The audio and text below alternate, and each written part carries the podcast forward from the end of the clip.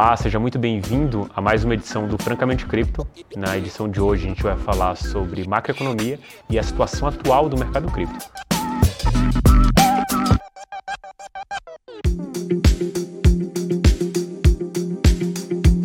Como você já está acostumado, aqui eu tenho meus dois co-hosts, o Luca Benedetti e o Rony Schuster. Então vamos dar boas-vindas também. E aí, Luca, como que foi seu final de semana? Cara, foi bom, assim, com esse pumpzinho de domingo não teve como ser melhor, assim.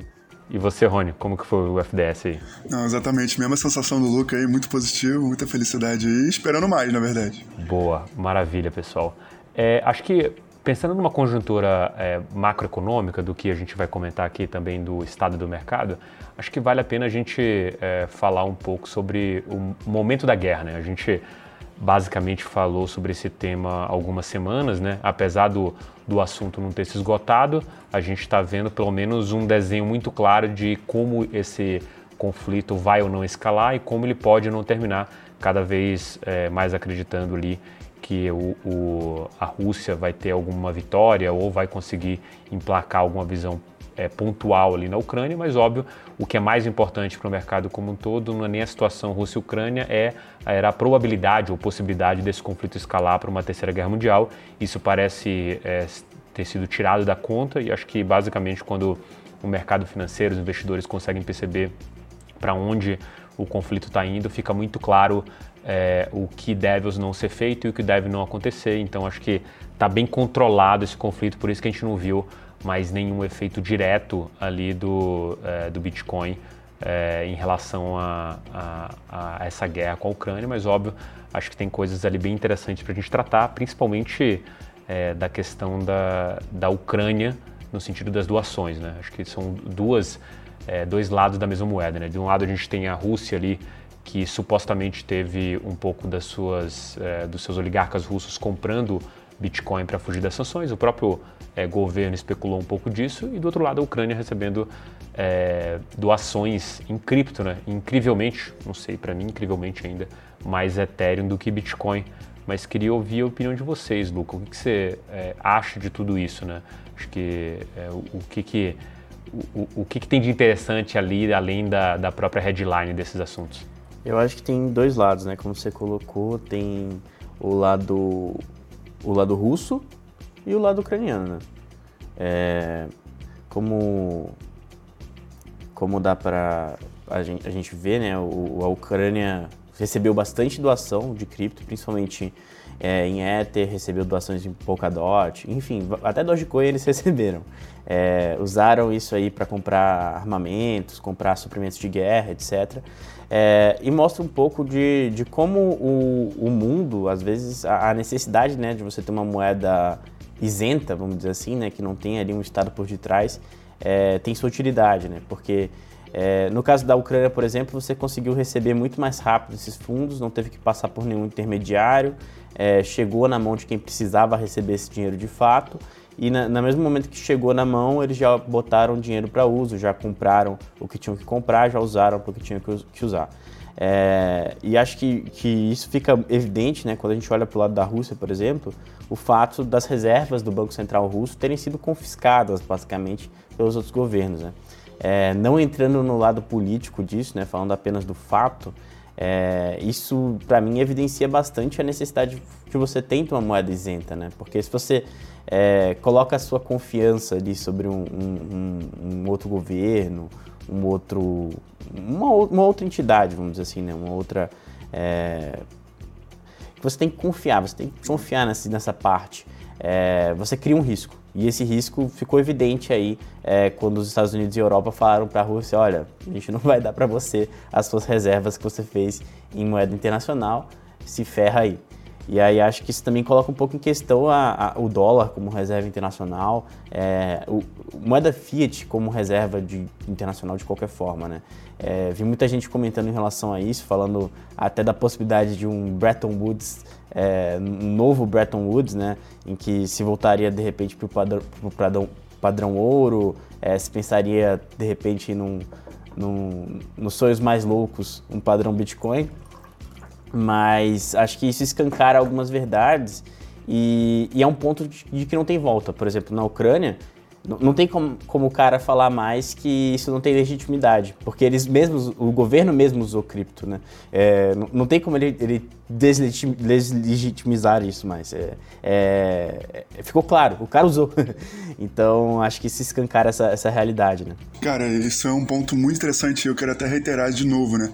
O que está falando é justamente a teoria da a regulação, né? A legalização vindo pelo caso de uso, né? Exatamente cara, o, as propriedades da blockchain né, e, e, dos criptoativos de modo geral, assegurando que, cara, não tem como você fugir disso, porque a propriedade dele é tão útil, é tão importante, principalmente em casos extremos, que, que você é obrigado a aceitar, querendo ou não, né? E é justamente isso, esses dois pontos que a gente tocou, para mim, são os mais relevantes, né? Tanto o ponto de resistência à censura, né? então você ter acesso ao seu recurso quando você precisa, mesmo que tenha alguma outra potência querendo te censurar, e você ter essa portabilidade, né? Que foi isso que você falou. Imagina mandar 100 milhões em barra de ouro, né? Sei lá, da, da Europa para a Rússia ou para a Ucrânia. Cara, inviável disso acontecer em, em minutos, né? Mas por blockchain não, né? É, o bloco do Bitcoin sai a cada 10 minutos, do Ethereum a cada 14 segundos. Então, realmente essas duas propriedades, ao meu ver, vão ser, é, junto com outras também, obviamente, mas focando nessas duas agora, os principais drivers para a gente trazer boas regulações ao redor do mundo. Com certeza. É, só para complementar um pouco nessa direção do que vocês colocaram aí, é, a gente também teve um pouco desse episódio no Canadá, né? Quando a gente vê aquele movimento dos caminhoneiros e tal, você tem uma, uma percepção muito clara da utilidade desse negócio, né? Então, a, a regulação ou as pessoas mesmas, os clientes, os usuários desse negócio, usando essa tecnologia para usando uma das features que ela, que ela possui, né? Porque a gente está falando de tecnologia especificamente. É, eventualmente, países como Venezuela e Argentina usaram por outros motivos, né? A característica de reserva de valor, mas aquelas features sendo escancaradas pontualmente e, querendo ou não, isso acaba moldando a forma como a população, e no caso da Ucrânia e da Rússia, veem é, como governo esse tipo de tecnologia, né? A gente está vendo a Rússia ali é, colocando na mesa que vai usar esse sistema e isso pode trazer alguma narrativa contra o mercado cripto, mas do outro lado você tem claramente a Ucrânia usando essa tecnologia para uma necessidade especial e se existe aí é, a maneira como o Ocidente coloca de bem ou mal, essa mesma ferramenta está sendo usada para os pro, dois propósitos. Né?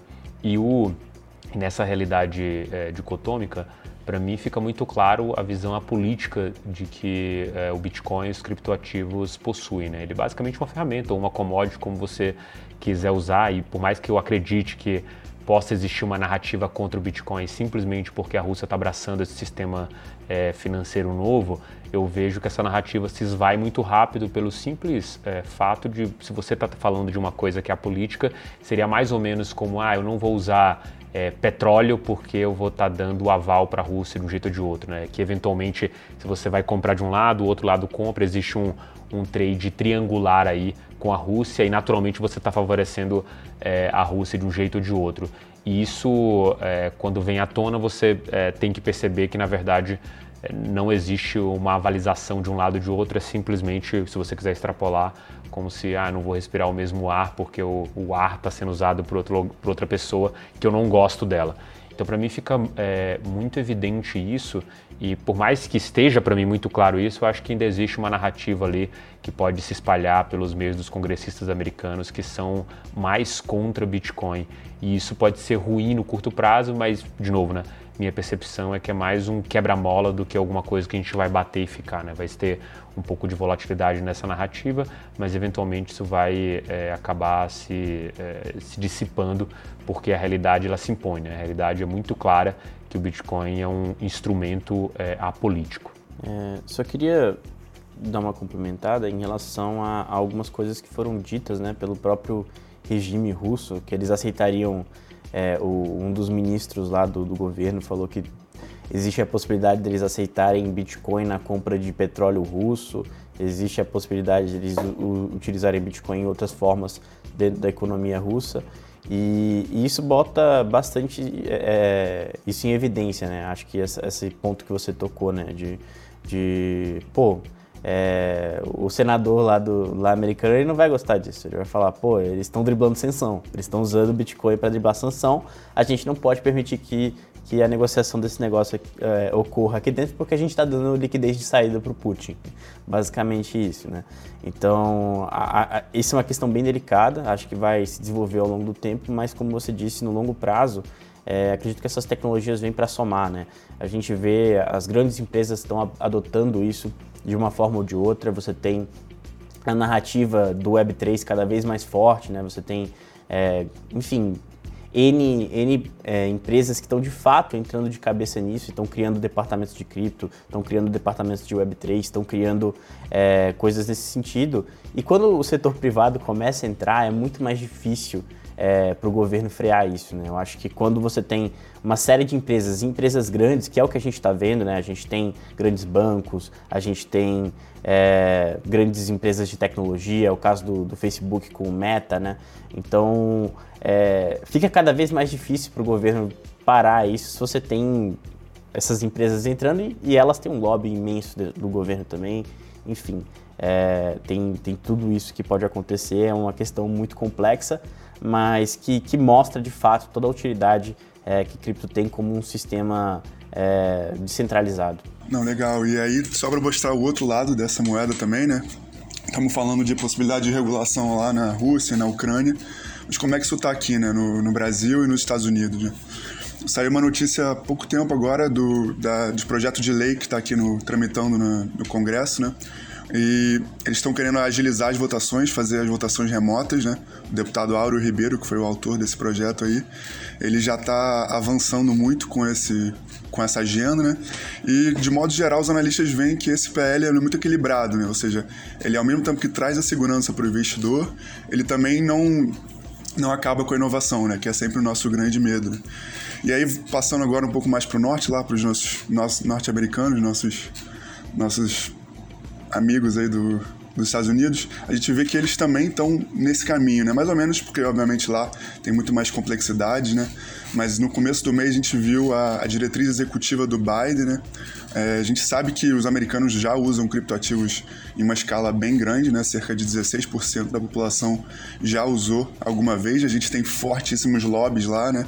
Isso, na verdade, em todas as, as indústrias, mas está começando a ter um lobby cripto forte lá também, né? A senadora Cynthia Lumes, por exemplo, lá do, do Wyoming, ela é muito favorável a cripto, está cada vez mais crescendo o número de congressistas lá que são pró-cripto. E como a gente conhece, né, os americanos de modo geral, eles estão muito propensos a estar na vanguarda tecnológica. Os caras querem é, sempre ter os melhores mísseis, sempre ter as melhores armas, sempre ter o melhor exército, sempre ter o melhor tudo. E isso inclui também o melhor sistema financeiro, né, se for o, se for o caso. Então a gente vê eles trabalhando justamente para entender esse mercado, né? E aí nesse contexto que vê essa diretriz executiva que separa a responsabilidade de estudo, né, desse, desse mercado de modo geral entre 20 agências, né? Então vai ter muito funcionário público americano aí passando os próximos meses lendo o livro aí da Camila Russo, de todo mundo, para conseguir entender melhor isso, porque eles também estão com um projeto de lançar no próximo ano, né, na verdade um ano e meio, 16 é, estudos né, sobre isso em diversas áreas, desde CDBC até regulação, passando por qualquer coisa que você possa imaginar, eles já mapearam tudo isso, já mostraram essa intenção de fazer isso na na diretriz e provavelmente já estão começando a, a, trabalhar nisso né, do jeito bem diligente, do jeito que eles são, né?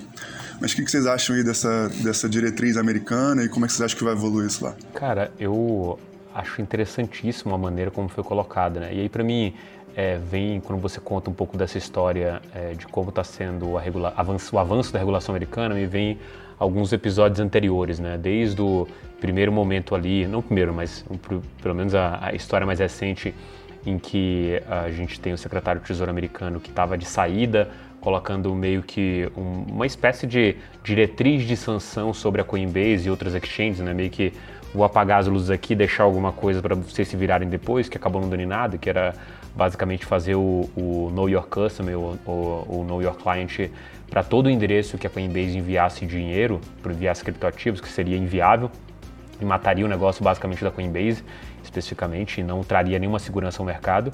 é, até quando a Yellen chega e chega o nosso amigo lá do MIT, que eu esqueci o nome, Gensler, né? Gensler. Gensler, o Gensler, que você tem uma visão de que, pô, a, o Gensler é um cara é, mais pró-cripto, né? Porque já deu aula sobre esse assunto e ela encontra, e aí você tem o Gensler se dobrando pela vontade da Yellen, e agora é exatamente o contrário, né?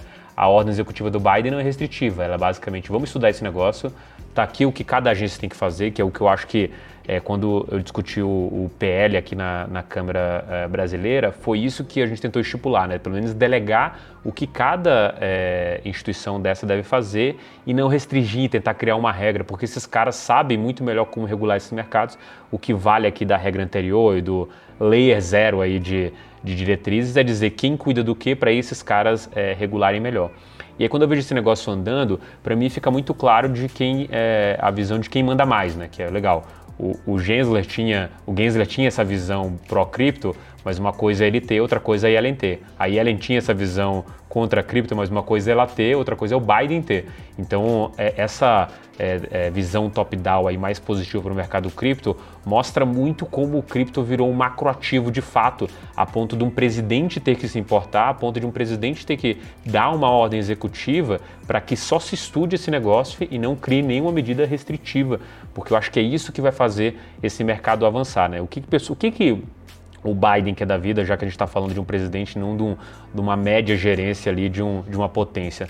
Cara, o cara precisa pensar em trilhões de dólares, né? Ele não pode pensar só em bilhões. Então, assim, pensando em trilhões, qual o melhor caminho para é, abraçar ou não abraçar cripto? Legal, é não ser restritivo. Isso está muito claro. E aí a gente vai ter uma agenda, um estudo aí de é, próximos 90 dias, próximos 120 dias, próximos 180 dias, próximos 210 dias. Então, assim, ao longo do ano a gente vai ter é, vários capítulos dessa história e dado essa diretriz inicial, esse, essa mudança de discurso da Yellen, essa mudança é, de discurso como todos os Estados Unidos, eu vejo muito mais a possibilidade de vir algo positivo, né?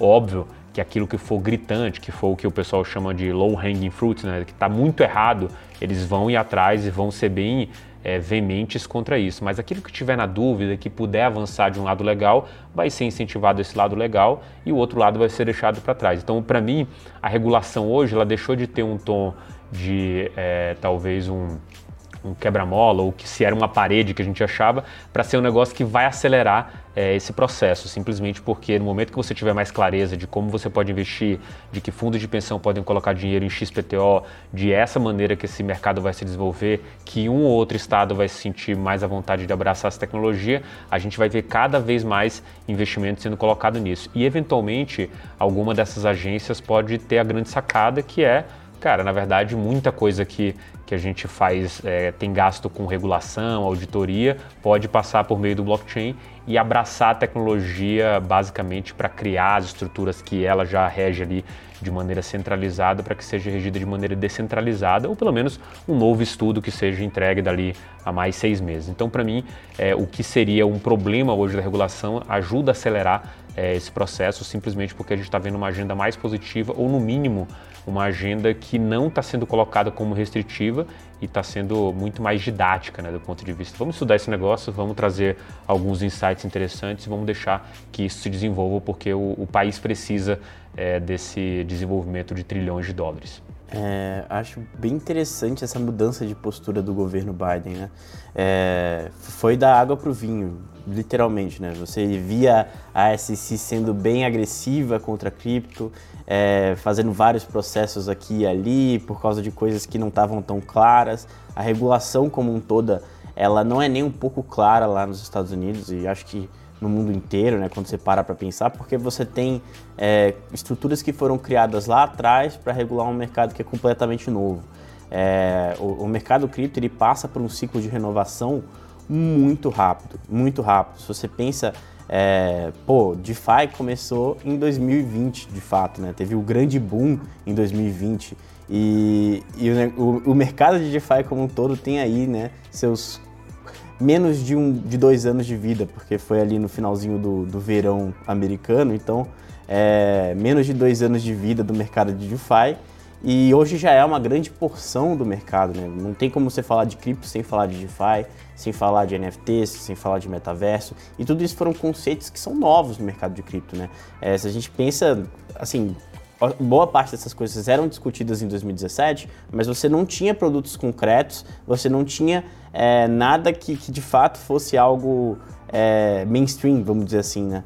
Lá, lá atrás, quando você olha para 2017, quem falava de DeFi era um ou outro grupinho é, mais afastado ali, é, mais dentro de uma própria bolha e não o mercado como um todo, né? Acho que a, a, a, grande, a grande corrida de 2017 foi tipo assim, vamos criar aqui a, a blockchain que tem o maior TPS, é, suporte a contrato inteligente e a gente consegue entregar isso em uma semana.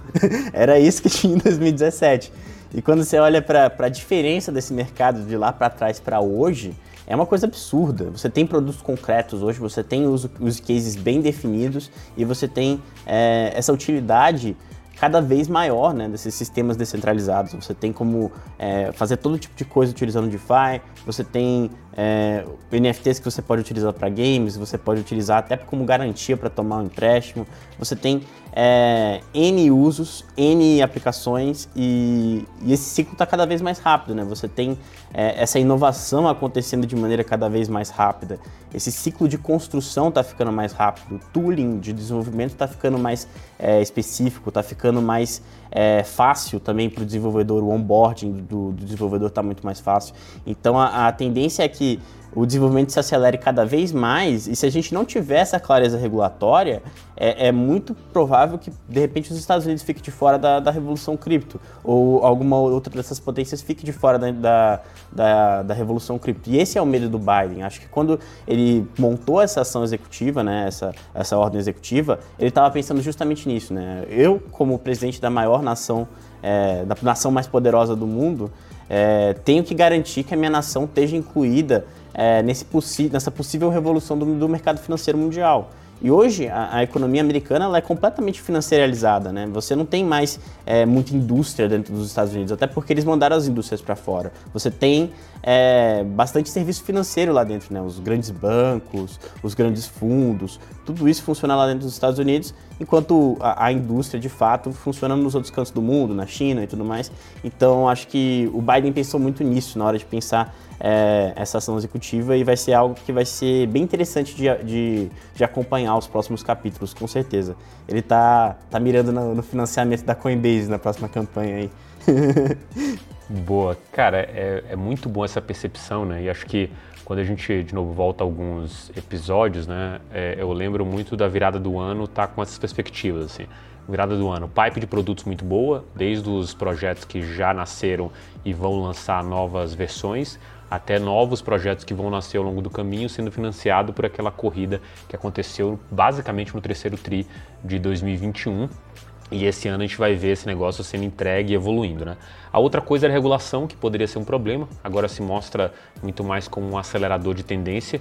E, o, e quando a gente olha, talvez aí entrando, saindo do macro, entrando para a situação atual do mercado cripto, a, aquilo que eu sempre gosto de falar para vocês, e acho que para todo mundo que me, me me ouve falando, que é o atual momento on-chain do Bitcoin. Né? Eu lembro que no final do ano passado eu estava ali um pouco pessimista com a situação on-chain e eu costumo não é, é, tentar criar narrativas opostas àquilo que está sendo contado para mim. Né? Eu via muito uma visão muito positiva para 2022, mas os dados on-chain mostravam ali uma venda, né? uma talvez é, percepção de que o investidor de longo prazo, o cara que maturaria as moedas, ele estava um pouco reticente àquilo e estava vendendo posição. É, e aquilo me chamava muita atenção, por isso no meu portfólio pessoal fui desfazendo de boa parte das minhas posições de altcoins, foi bem acertado nesse momento, mas logo na virada do ano você vê esse, é, esses dados on-chain melhorando, né? E por mais que a gente viu o preço cada vez caindo, os dados on-chain mostravam uma certa força. E é exatamente o momento que a gente se encontra hoje, né? Eu separei aqui três métricas para a gente falar, Acho que uma delas vale explicar é, melhor, né, que é o, o long term holder, né? O long term holder é uma definição da Glassnode, que é basicamente uma Bloomberg de cripto, que fala que existe uma definição de investidor de longo prazo ou moedas que estão na mão de investidor de longo prazo quando ela passou um threshold, né, quando ela ficou maturando durante 155 dias. A partir daquele momento, ela é definida como LTH, né, long term holder, investidor de longo prazo. Por quê? porque estatisticamente a probabilidade é, daquele cara vender é, ela cai muito pouco é, em relação ao dia anterior. Então é basicamente assim, o cara que segurou a moeda por 155 dias, ele está tão propenso a vender quanto o cara que segurou aquela moeda há mil dias. Óbvio que isso é do ponto de vista é, estatístico, né? A gente não está falando que esse cara nunca vai vender, porque eventualmente ele vai se desfazer da posição. E o long term hold ele é um cara que é, estatisticamente ele só acumula, né? Ele acumula em momentos é, de preço que ele considera bom e começa a vender no momento de alta, começa a diminuir esse supply de long term holder. E no net, né, ele é um acumulador. Você sempre vai ter é, uns fundos de long term holder supply maiores do que o fundo anterior e topos maiores que o topo anterior. Então, é, como eu gosto de falar de corolário, né, por corolário matemático, você teria long term holder sempre acumulando na média e o preço do Bitcoin subindo, então esse negócio iria para infinito, porque a gente cada vez mais tornaria os investidores como investidores de longo prazo. E essa métrica, ela, é, é, ela pode funcionar é, em algumas percepções aí, para mim, é um indicativo de é, pré-bull run. Né? Então a gente está vendo essa acumulação, provavelmente a gente vai ter é, uma sequência de alta nos preços que estão atualmente. A segunda métrica aí que me chama atenção, acho que acaba derivando direto ou indiretamente dessa, que é o, o, o saldo de Bitcoin que não se move há mais de um ano. Né? Quando a gente olha para essa métrica aí, a gente vê uma maturação até de certa forma agressiva. O recorde máximo foi 63,4% dos bitcoins não se moverem mais de um ano, que aconteceu ali um pouco é, antes é, da corrida de final de 2020, final de, final de 2020, começo de 2021, e essa métrica já está na casa dos 63%, ou seja, esse cara vem acumulando, ou pelo menos maturando, na verdade, os bitcoins ao longo dos últimos meses, e a gente está muito próximo de um all-time high anterior, que de novo essa métrica mostra também uma, perna, uma prévia da pernada, né? então a gente ainda deve ver o preço subindo daqui para frente. E o é, terceiro ponto ali, que foi uma coisa que começou a ser observada mais recentemente ali nas últimas semanas, que é o saldo de Bitcoin nas exchanges. Lembrando que esse movimento de saída de Bitcoins das exchanges, ele começa depois do dia 12 de março, que é quando, na minha percepção, a gente vira, o Bitcoin ele vira um macroativo. E uma outra coisa que comprova essa, é, esse turn point para o Bitcoin é quando a gente olha a média transacionada na rede do Bitcoin. Ela, depois do virada de 2020, a média sobe muito, né? ou seja, os grandes, é, as movimentações na rede do Bitcoin, elas sobem é, pela quantidade de bilhões. Ali. A gente estava na casa mais ou menos de um, agora a gente está falando das grandes movimentações somadas, chegando na casa dos 5, 6 bilhões. Isso é muito positivo, porque mostra um pouco desse, dessa visão macro. O, o saldo em Bitcoins exchanges, voltando aqui à nossa métrica, ela, ele mostra muito a visão do institucional, né? porque diferente do varejo que compra e deixa no exchange, o institucional ele não vai delegar essa é, custódia para um cara que não é profissionalmente custodiante. Então ele saca, guarda no wallet dele ou delega ali aquele para um é, custodiante terceiro que tem a prerrogativa, óbvio, de fazer a custódia mais profissional. E esse movimento de saída, ele ficou meio errático ali um pouco depois de abril de 2021 e agora ele volta a fazer saldos menores. Né? Já é o menor saldo de Bitcoin nas exchanges desde é, três anos atrás. Então, a gente está falando ali de 2019 e com certeza parece que essa tendência é de saída de dinheiro. Então, o que, que essas métricas juntas mostram para gente? É o investidor que tinha bitcoins é, segurando os bitcoins nesse preço que está agora. A gente também está vendo é, o investidor que está entrando agora sendo um investidor institucional, porque está tirando dinheiro dos exchanges. E esse desenho, para mim, mostra uma coisa que é óbvio, uma é, pré-bull run. Né? Então a gente vai ter uma bull run daqui em diante, ou pelo menos tem uma probabilidade alta.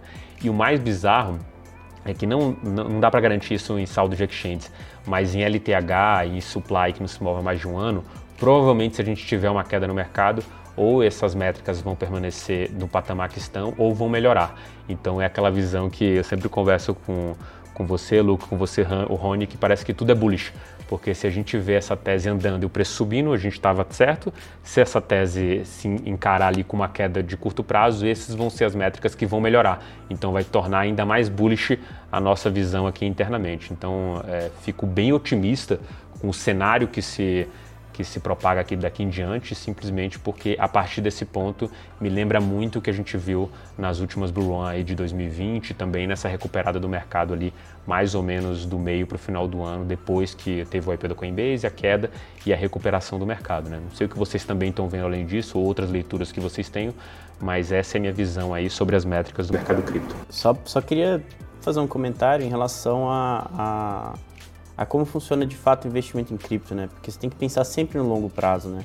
É, existe esse cenário bear, mas ele sempre é de curto prazo. É impressionante como, como a gente vê isso, né? A gente olha é, para a história desse mercado e esses momentos em que você tem um, um, um, mercado mais, mais bearish, eles são curtos. São momentos ali de um, dois anos. E quando você olha para a estrutura macro, mesmo nesses momentos mais bearish, você tem é, enfim, você tem é, o crescimento de preço se você compara a ciclos anteriores. Então, é, é aquela coisa, hodl, hodl, hodl, hodl, hodl, vai acumulando seus bitcoins, vai acumulando seus ethereum, vai é, montando seu portfólio, porque, cara, esse mercado é assim, a gente está no, no limite, na fronteira ali entre o, o que era um mercado fechado para o que vai ser um mercado mainstream, né? Acho que já falei isso algumas vezes, é, não aqui no podcast, mas na minha concepção esse é o último ciclo antes de cripto virar mainstream de fato. E acho que toda vez que a gente é, analisa notícias, analisa o que está acontecendo, isso fica cada vez mais claro. É, fazendo um recap aí do que a gente a, abordou aqui no, no, no, próprio podcast, pô, você tem Rússia e Ucrânia usando cripto. É, dois países, é, pô, a Rússia é o segundo maior é, exército do mundo, enfim, você tem um país bem relevante geopoliticamente usando cripto, você tem a Ucrânia também usando cripto para poder se financiar, se manter na, na guerra contra um, um, um, gigante, nessa situação meio Davi e Golias, é, e você tem também é, o, a maior potência do mundo, os Estados Unidos, se preocupando em de fato criar uma regulação é, para esse mercado, vindo do próprio presidente americano, né? não vindo é, do Senado, não vindo é, da, da corte, mas vindo do, do, do, poder executivo do maior do país que tem a maior economia do planeta, né? Então, é, quando a gente olha para esses dois fatos, não tem como negar que cripto está cada vez mais mainstream. Então, se tem um momento para entrar no barco, acho que esse momento é agora. É, na verdade, o melhor momento, né, como o, o André sempre fala, o melhor momento era ontem. É, o segundo melhor momento é hoje, então não percam o bonde. Aproveitem enquanto ainda há tempo. Cara, então, eu tô sentindo um, um, um, clima de otimismo aí, então quero lançar uma pergunta aí, curto e grosso, tá? Quero a resposta mês e ano. Quero saber quando é que vocês vão achar que o Bitcoin volta pro all-time high, ou pelo menos perto do all-time high. Começa aí, André. Olha, eu vou, vou ser extremamente. É, vou, vou, só vou cortar a fila, né? Ele falou, vai, André, eu cortei a fila aqui. É, mas sendo o mega bull que eu sou e pedindo já de presente pra, de aniversário aí, mês que vem já, abril, meio do mês ali, dia 16, que é o dia do meu aniversário, a gente já tá no all-time high de novo. Cara, eu, eu sempre gosto de pensar de maneira de premissa, assim, né? Então, cara, primeiro, né, eu acho que esse ano, dado esse contexto aqui, a gente vai ver é, ainda esse all-time high, é, que seja uma coisa mais tranquila como aconteceu a última vez, né? Então a gente bateu 64, depois margou um bear market ali, depois voltou para o 69, pode ser alguma coisa parecida isso e mostrando um pouco dessa visão do super ciclo. Mas aí beleza, pensando, beleza, estamos nesse ano, então a gente volta é, para o primeiro semestre ou para o segundo, né? Acho que ainda no primeiro semestre tem chance de ver esse negócio acontecendo é, até junho. Então vou fazer a mesma coisa que o Luca até dia 15 de junho, quando o meu aniversário vai ter batido o time high aí, porque aí ou ele comemora, ou eu comemoro junto com ele, ou ele comemora junto comigo um pouco mais tarde. Acho que vai estar tá todo mundo feliz com isso. Bom, para fechar então, eu vou ser um pouco menos otimista que vocês. Eu acho que volta também, com certeza, né? Dado todos essa, esses dados on-chain que a gente está avaliando aí, todo mundo acumulando, mas acho que vai ser um pouquinho mais pro final do ano, assim. Botaria alguma coisa tipo agosto, setembro, assim, lá pro terceiro, third quarter. Mas vamos ver. Bom, bom que tá gravado aqui todas as nossas estimativas, então a gente vai poder ver no final do ano quem, quem acertou aí e quem errou. A sua estimativa tá bem mais sensata, viu, Rony? é que aqui a gente é permabu, né? Mas beleza, podemos emendar acho que na mineração da semana, né? A gente preparou para vocês aqui um, um reporte da Huobi, né, da research deles, justamente entrando mais em detalhe do que eu falei um pouco mais cedo das diretrizes executivas americanas. Né? Então, nesse reporte que a gente vai mandar o link aí, vocês podem ver exatamente quais agências estão com qual grau de responsabilidade, em qual, em qual frente que elas estão alistadas, né? foram alistadas lá pelo Biden. Você pode ver também os sete objetivos né, que, ele, que ele listou, e todos os 16 documentos, junto com os prazos de entrega deles. Né? A gente aqui, obviamente, vai acompanhar toda a emissão desses documentos, vai trazer para vocês no podcast, mas, como todo bom investidor, vocês também devem acompanhar o mercado. E, e aí vamos ver né, se a gente vai conseguir traçar um, um cenário positivo ou negativo baseado nesses documentos aí, baseado em como vai andar essa produção americana aí. Maravilha, então, Rony.